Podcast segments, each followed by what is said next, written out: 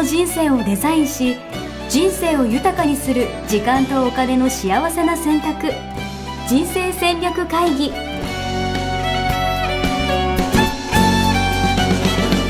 の番組は将来の仕事やお金人生にもやもやと不安を抱えている皆さんに元資産運用のプロキャリアとお金の戦略を同時に考える人生デザインコンサルタントの高頃もさあやが過去5年間延べ1700人の人生を望む形で豊かにしてきたメソッドを時間とお金の選択という切り口からお伝えしてまいります。皆さんおはようございます。おはようございます。ミッションミッケ人生デザイン研究所の高頃もさやです。全力応援プロデューサーのやすです。はいおはようございます、はいありがとうございますちょっと初っ端から噛んでしまいましたけど。大丈夫です。誰も気づいてないですから。はい。今日のテーマは、はい。遺産。待ってました。こう日本人がねみんなが大好き。そうですよね。ちょっと人生を考える上では結構考えるいでもこれ初めてのテーママですよね。初めてですね。うん。今までなんか老後資金みたいな話は、うんうんしてましたけどね。はい、うん。遺産っていうことについてはあんま考えたことなかったなと思うんですけど、うん。今テーマとしてはうんもう残したいか残したくないか。残したいか残したくないか、うん。なるほど。もらいたいかもらいたくないかだったらもらいたいんですけどね。そうですね。それはあの自分でどうすることもできないですからね。はい、まあ、確かにそうですよ。コントロールできないですもんね。うん、うん、コントロールできないから。なるほど、うん、そっか。でも残すか残さないかはうん。自分で選べるんですね、うん、そうですね。なるほど、うん。まあどうですか？あれじゃないですか。まあ私はもらえるだけもらって、うん。自分で楽しく使いたいだけ使いたい気はしますけどね。えお子さんは？うんだから子供残さない？うんそんななんかあえてめっちゃ残したいみたいな感じで、うん。遺産を残すために何かするっていうよりかは、うん。なんか自分の価値観をねうん生きて こうワクワクすることにお金を使ってうん。元気に死ぬっていうのがうん。一番なんじゃないかなと。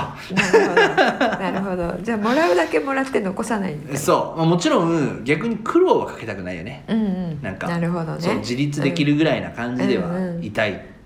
うんうん。っていうのは。でもね今あのいろいろ習い事とかもね、やって、うん。やってもらっていて、うんうんうんうんあの、えー生きるために、うん。えーなんでしょうね。それこそ文化的にも、うん。えー充実したうん。人生になるような、うん。えー土台を作ってあげてますようん。ね。うん確かに教育みたいな。うん英語とかやって英語もやってますよ。しやってます。プールプールも行ってます。だしは私ねプールっていいなと思ってるんですけおどうあの私も、えー小学校の時、えー水泳盛んな小学校で水泳すごく、えー盛んにやってたんですが、うん。あの今大人になってうん。こうストレスとかある、まあ、今はそんなにないんですけれども、うん。その前ですよね、うんうんえーストレスがすごいあった職業だった時に、うん。えージムに行って、うん。あの一泳ぎしてすっきりするなんてうん。あった時に、うん。その泳げるっていうことにすごい感謝しましたい。ね。なるほど。うん。泳げる自分でいることが。そうそおうでー泳げないとこの解消法なかったなって思って。なるほどね。なるほどね。うん。泳げるからこそ。泳げるからこそ、で今更どうやって泳ぐとか、うん。習うのってまた辛いわけじゃないですか、水怖いのにとか、はいはいはい。10メートルしか泳げないのを頑張って15メートル泳げるようになろうとかあの今更そういうプロセスしなくて、うん。もう普通にポンっていって、うんうんうん。普通に今日500泳ぐよとか、うん。800泳ぐよとかっていうのをできるのをすごいあの泳いでいたら無になれたりうん。するので、うんうんうんそれはすごいありがたいなって思ったんですけどなるほど。そういうのもあの金銭的には遺産じゃないけど、遺産確かに。と同じ感じですよね。まずこうスキルを残すみたいな、うんうん与えるみたいな、うん。なるほど。うん、あとだから英語とかもそうですし、うんうんまあ、教育っていうこともそうですよね。まあそういうこと言ったらじゃあその海外旅行に連れて行くみたいな、うんうん、体験？そう体験とか経験を与えるみたいなの、うん。そういうことになるんですかね、うん、そうかもしれない。だってなんかあのバレエの、えー大会とかも小さい時に連れてってもらったバレエを見て、それがきっかけでみたいな話が多いですからね。なるほど、うん、子供が何に興味を持って、うんあそれこそ何に価値観あるのかなっていうのは、うん体験させて初めてうん彼彼女たちの中で、うん。あこれっていううん。ちっちゃくても、あこれっていう感覚はあるので、うんそれやってあげるのもまあ遺産うんなるほと同じかなと私は思ってるんですけど、ね、なるほど。うん。まあ、そういう意味で言うと、うん。まあ、今回遺産残すか残さないかみたいな話だったら、まあ、ややっぱこうお金とか資産みたいな話にうん。ね、うん。思われるけどそれだけじゃないよっていうところうんうん。も一つはあるかもしれないですね。そうですね、うんうんうんあとお金の資産で言うんであれば、うん。どうでしょうかね。遺産残してがっぽり残すっていうのとうん。あの全然残さないよっていう。これね、うん。結構聞くと2つに分かれるんですよね。おそうなんだ。うん結構みんななんか残したがりなのかなとかって思ってました、うん、そうイメージ。思うでしょ、ん。いやもう一切残さないよっていう結構な資産家の方でも。はあ。いやなんか資産家の人ほどうん。そんなこと言ってそうなイメージありますね、うんうん。まあ、自分一代で気づいたはいはいはいのでこれは、えー自分が死んだらはいはいはい。こういうところに使ってもらうんだよああそういうことかそういうことこういうところに寄付しますみたいな。それは自分が応援したいものであって、うんうんあの息子はお前は自分でやれよみたいな。なるほどね。うん、こと言ってる人も多いですよね。ん。うん。でああの親からうん。先祖代々こう受け継がれてるものをうんうんうん。受け継いだ方っていうのは、うん。それは、うん。あの少なくせずうんうんうん。に自分の子供にそのまま受け継ぎたいっていうなるほどね。うんことはおっしゃってますけどね。この辺はどうなんですか？うん。人生デザイン的には、うん、あの遺産はいかに相続させるかみたいな。そうですね、うん。あの、えーお金を一族のお金を増やすっていう意味で言うと、うん。あの相続税とかも考えながら、いろいろ手は打つ方法あるんですけれども、うん。そのそもそもね、うん。遺産を残すか残さないかっていううん議論ってあんましないと思うので、うん。してみたいと思いますが、はい。まあ結論から言うと、うん。私の考えはですね、あの残したとしても残さなかったとしても、うん。えーそのお子さんたちには、うん。えー両方ともうん。デメリットメリットがある。なるほど。うん。そうなんだ。なんか残した方がうん。メリットがあるみたいな、うん。子供にとってはね。うん。いいことがあるみたいな、って思ってるでしょ？うん、イメージがあります、うん、だから残したい人はそれで残してあげたいわけですよね。で子供に喜ばれるからとか、子供のためになるから、うんやっぱ資産を残したいとか受け継ぎたいみたいな、っうん。うん。ていうのじゃないんですか、うん。そんなことないんですか？そう思うでしょう、うん。でも資産例えば、えー、と自分が、うん。じゃああの一生働かなくてうん。いいぐらいの資産を、うん。こう遺産をうん。受け取ったと考えてもらいたいんですけど受け取った場合に、うん。えー今今している生活ってしてますか、ええ。わかんないな。まあ今は楽しくてやってるところももちろんありますけどいやもしかしたらいや別にもこんな働かなくてもいいじゃんみたいな感じになるかもしれないし、まあ、ちょっと海外でもぶらつくかなみたいな感じになるかもしれないですね。そうですよね、うん。あのやっぱり価値を自分で生み出すというのがうん。働くということなので、あの働かなくていいやと思ったら、うん。価値を生み出す活動っていうのはしないかもしれないですよね。確かに。うん確かに。まあなんか言ってしまえばこう消費活動だけうんうんするみたいなね、そう。消費活動だけして、うん。えーまあじゃあヨットを買って、うん。あの平日の昼間からヨット乗ってますみたいな。いい んですけどね。いいですね。いいですねうん。それ。ななりそうでしょ？なりそう。なりそう。とか、うん、なで安きに流れるわけなので、人間って、やすしですね。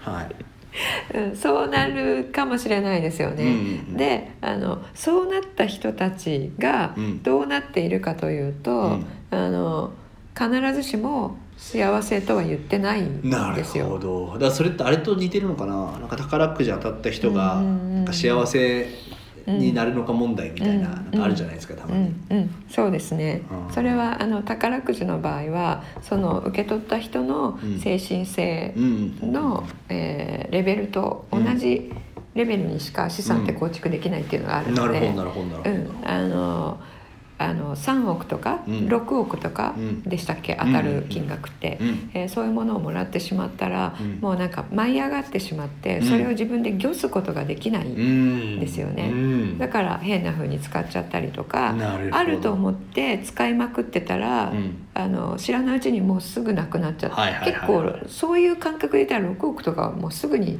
なくなってしまう、えーですよね。なるほど。で逆に同じ金額借金してたって気がついたら、えだってあると思うからこんな豪邸あんな豪邸こんなマンションこんなヨットみたいに。ー こんな豪邸こんな豪邸ぐらいでもうなくなってそうですけどね。うん。そうそうそうそう。なんだけど、うん。こう分からないので感覚があのもうすごい無限にあるみたいな感覚になってバーって使ってしまって、えあのあれ気が付いたら借金になってるみたいなね。えーそれあの先進性のレベルと蓄積できる資産額は、うん。あの比例するっていうのがあるんですけれどもそれとまあ近いものがありますよね。なるほど。遺産って。遺産をまあそうですよ、何もしてないのにあげるみたいなもんですもんね、うんうんうん、でその代々からうん。受け継いだものっていうのはうん。使うものではないので、えっと、そのまま引き継ぐっていうんだったら、そういうふうにはならないうん。と思うんですけれども。おおやお屋敷とかね、うん。そうでしょ。そうそう、うん、はいはいはで目録とかがあって、はいはいはいはい。何々家の財産これだから、うんお前ちゃんと管理して、うん。あの子孫に残せよみたいなね、えっとこうひ300年ぐらい前から続いてるみたいなものを受け取ったとしたら、うん。あのこうなんか目録とかもね あのこう自分の代でなくしちゃうわけにはいかないと思うので、確かに。まあ、それ逆にないないものみたいな感じですよね。うん、で自分の人生は自分で稼ぐってことになるわけじゃないですか、うん。ですけど例えばお父さんが一代で、えー気づいてくれて、うん。うん。えー自分に残してくれたっていうものがあるとしたら、うん。まあ、そういう消費だけになってしまう可能性がにあるわけですよね。まあ、そういう意味で言うと、じゃあ残さない方がいいですか？残さないにしても、うん。あのデメリットメリットあるので。なるほど。どっちがいいっていう話ではなくて、うん。自分がどうしたいかなんですよね。残す側がね。残す側が。うん。うん、で子供のためにって残したら子供のためになるって思って残したいっていう方多いんですけども。確かに。それは要は短絡的だよねっていう話ですよね。そうですそうです。なるほどね、うん、子供のためにならないこともあるので。で私の師匠のディマティにも、えー家族全員が3回ぐらい転生しても、うん。全員働かないで生きていけるぐらいの 資産を築いたそうなんですけれども、ですけれども、ん。365日のうち360日は働いてるわけですよね、うんうん。セミナーとかして、うん。で最近またねインスタとか、うん。フェイスブックとかでもガンガン、YouTube とかでガンガン発信していて、はいはいはい。あのこのコロナになってから逆に、ますますエスカレートなるエスカレート。活躍してるとですよね。活躍してる、はいはいはい。その量がですね、価値提供の量が凄まじくなっているんですけれども、それはまあ YouTube とかはね、うん。あの無料なので、うん。まあ無料で提供しているものがすごい多くなってるっていうことですよね。でも65歳なので、あ65歳なんだ。そうそう。でそんなに働かなくても、うん。でいいわけじゃないですか,、かに。でもすごい精力的に働いているんですよね。うん。うんでどうすんのっていう話なんですけど、うん。その余った金ね。そうそう。余った金。そう。今でも気づき続けているのではいどうすんのっていう話なんですけど、はいはいはい。彼が、うん。あの言っているのは、うん。子供には一銭も残さないええ一銭も？一銭も残さないって言っていて、またまた。うん、そうなんです。でお子さんたちもうん。一銭も残らないってもう思ってるんですね、ああなるほど。もう期待してるわけじゃないと、うん、そう言われてるから、うん。うん。うん。残さないよって言われてるから期待をしていなくて、うん。えー自分たちで、うん。あの気づいてるわけですよ。うんうんうんうんでどうするかっていうと、うん。あのノーベル賞ってあるじゃないですか。ノーベル賞はい。うん、あのノーベル平和賞とか、はい。ノーベルなんたら賞とかうん。ありますよね、うん。あれを超えるうん。ディマティーニ賞っていうのを世の中に残して死にたいんです。なるほどなるほど。うん、でディマテそれはィ、ニ賞ね。うん、それ言ってみたら、はい。あの遺産ですよね。なるほど。で家族子供だけの遺産ではなくて、うん。えー人類に対してその何ていうんですか。おー。かっこいい。人類に貢献した人にうん。与えるうん。ノーベルプライズならぬディマティディマティーニプライズを残して死ぬってすいう。ごい。我々もチャンスありますかね？チャンスあるんじゃないですか。ディマティ2ディマティ賞2賞受賞、なるほど。うん、それがね彼が目指していうるん。目標うん。なんですよね。だからねのもう3世代ぐらい分あっても、うん。まだ精力的うにん。働き続けているんですよ。いやでもなんかちょっと今ハッとしましたね。ちょっと今自分の浅はかさを思い知りました。なんとなくこう、うん。自分の子供にねあげるかあげないかみたいな、うん。自分そのあげないお金はうん。自分が楽しいことに使おうとうん。ちょっと思っていたんですけれうんうども、ん。社会のためうんにうん。残すといううん。第三の選択肢じゃないけど。うん。あのね彼ねそこポイントで「ありがとうございます」なんですけど社会のためにって思ってないんですよ。えー、そうなの？うん、社会のために彼言ってるのはうん。なん誰かのためにっていうのはうん。あのそういう人生は、うん。えー実り少ないよっていうことを言ってるんですよね。ほう。う。ん。実り少ないよというか、今、えっとせっかく私が社会のために目覚めようと思ってたのに。うん、そう。社会のためにとか親のためにとか子供のためにとかうん。会社のためにとか家族のためにとかうん。なん何かのためにっていう、うん。えー目的でする行動というのは、うん。自分を幸せにしないって言ってるのでなるほどすよね。なるほどなるほどなるほど、うん。なぜならばそのためにの対象の人うん。が、え自分が期待するようにうん。反応してくれなかったら、結構悲惨じゃないですか。確かに確かに確かに。家族のために働いてるって思ってるのに、うん家族は「いやお父さんに別に育ててもらったわけじゃないし」とか言われちゃうかもしれないでしょ。うん。あお父さんが働いてくれて毎日ご飯食べれるのありがとうってうん。言ってもらえることをうん。こうどっかで想定して家族のためにって思ってるわけじゃないですか。もうそうとは限らないうんわけですよね。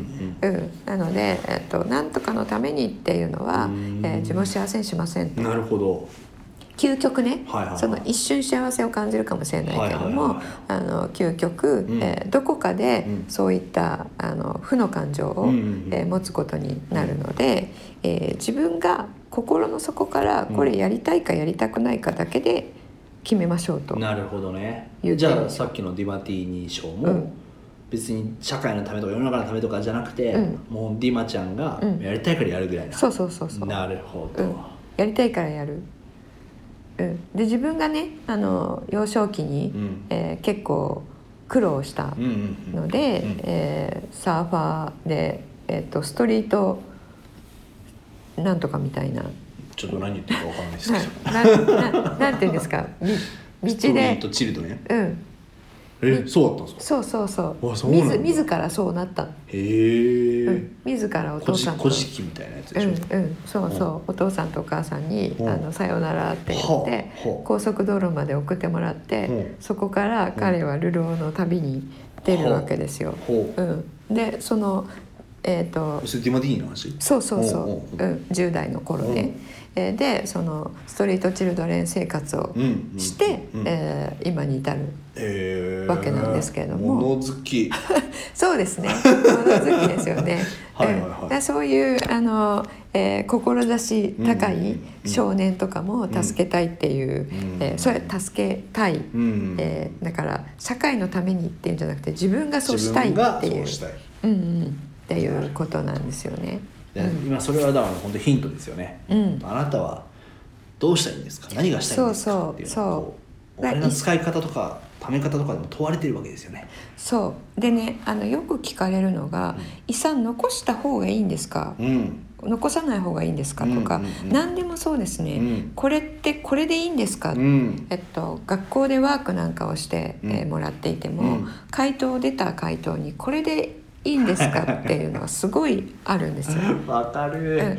聞いたくなるよね、うん。聞きたくなる、これで合ってますかって言うんですよね。うん。うん。でであのワークっていうのは自分の心の中で望んでいることを言語化するっていう、えーその種類がいっぱいあってですね、それをいろいろやっていただいているわけなので、うんえっと、望みがそのまま言語化していれば、うん。それがあなたの回答、そうそう、回答で、うん。あのいいも悪いもなくて、ん。ダメも悪いもダメもいいもない。うん。ですけど、うん。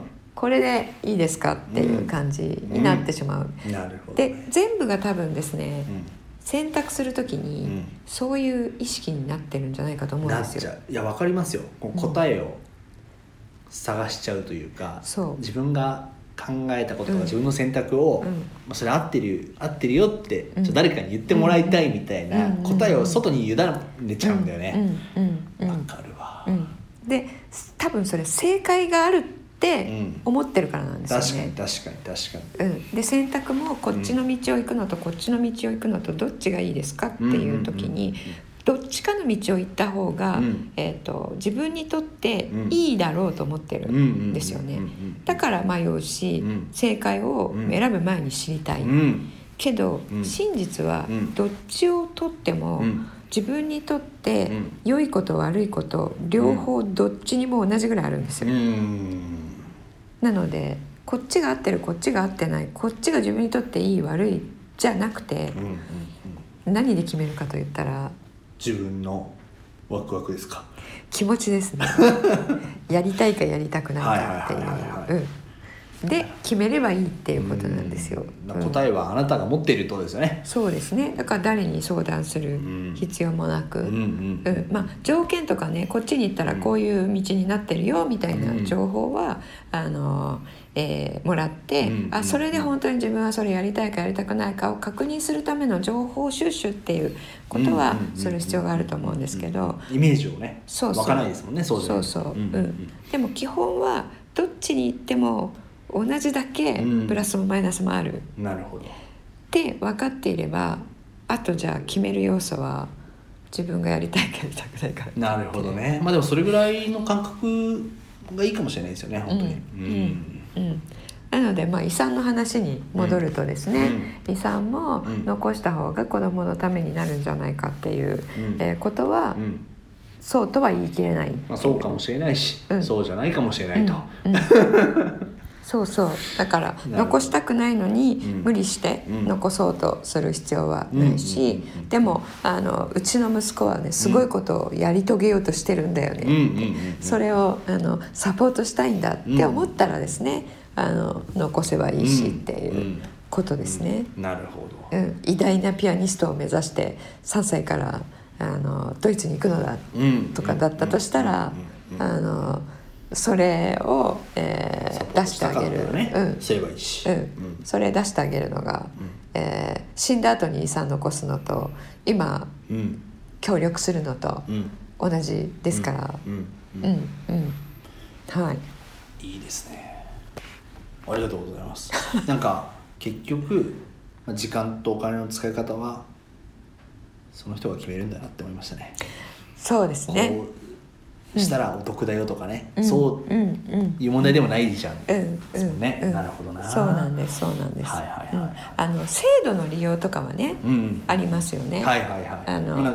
実際税金もねかかったそりだとか。うそうそうそう。そそうういう利用についてはうんこっちの方がお得ですよっていうのはあるんですけれどもあの究極の選択に関してはうん。正解はないんですうよね。んうん、だから選んだ方で自分がいかに自分を幸せにしていくかっていう、間違いない。うん、だどっちが幸せになるかじゃなくてやりたい方を選んでそこで何としてでも自分を幸せに自分がするんだっていう、うん。うん。うん。後悔してる場合じゃないんですよ。選んだ道を正解にする力って大そうそうそうそう。事ですよねそう。そうそうですそうです、ううんん。うん。はい。素晴らしい。じゃあいいですね。今日は久しぶりにどっちでもいいよっていうことで。そうですね。久しぶりですかね。どっちでもいいよ回答。どっちでもいいよ回答は。いや結構久しぶりなんじゃないかな。結構久しぶりかな。そうかも。うん、うん、普通なんかね、なんかどっちだよとかね、実はどっちでもなくてこっちだよみたいなのよくありますけど、うん。うんうんうんどっちでもいいよっていうこのなんか、いいですね。そうですね。答えを委ねる感じが素晴らしいとかもしれないですね。ははい、はい、じゃあ今日はそんな感じで。はい、はい。なんか告知とか大丈夫ですか？告知大丈夫です。はい。あと、あ、そうだ、えっ、と、ありがとうございます。はい。あの手帳を使ったですね目標設定講座ほを、えー、12月に開催しますので。手帳。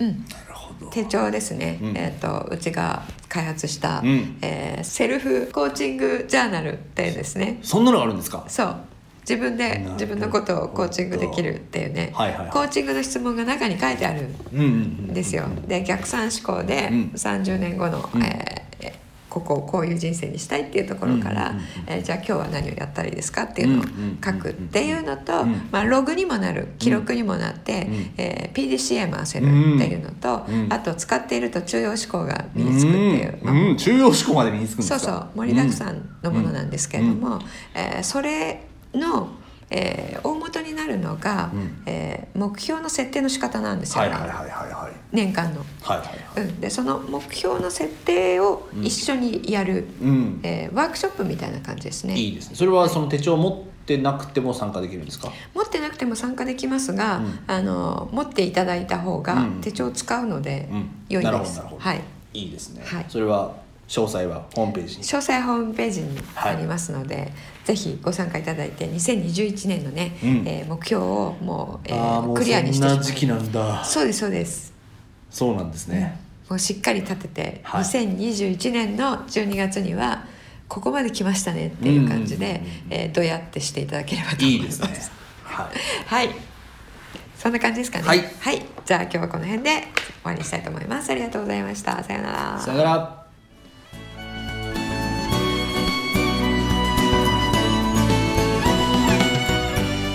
人生デザイン構築学校ではこの秋から通年募集を開始しました。1日入門講座説明会こちらにご参加いただくと、えー学校でどのような授業を受けることができるのか体験をすることができます。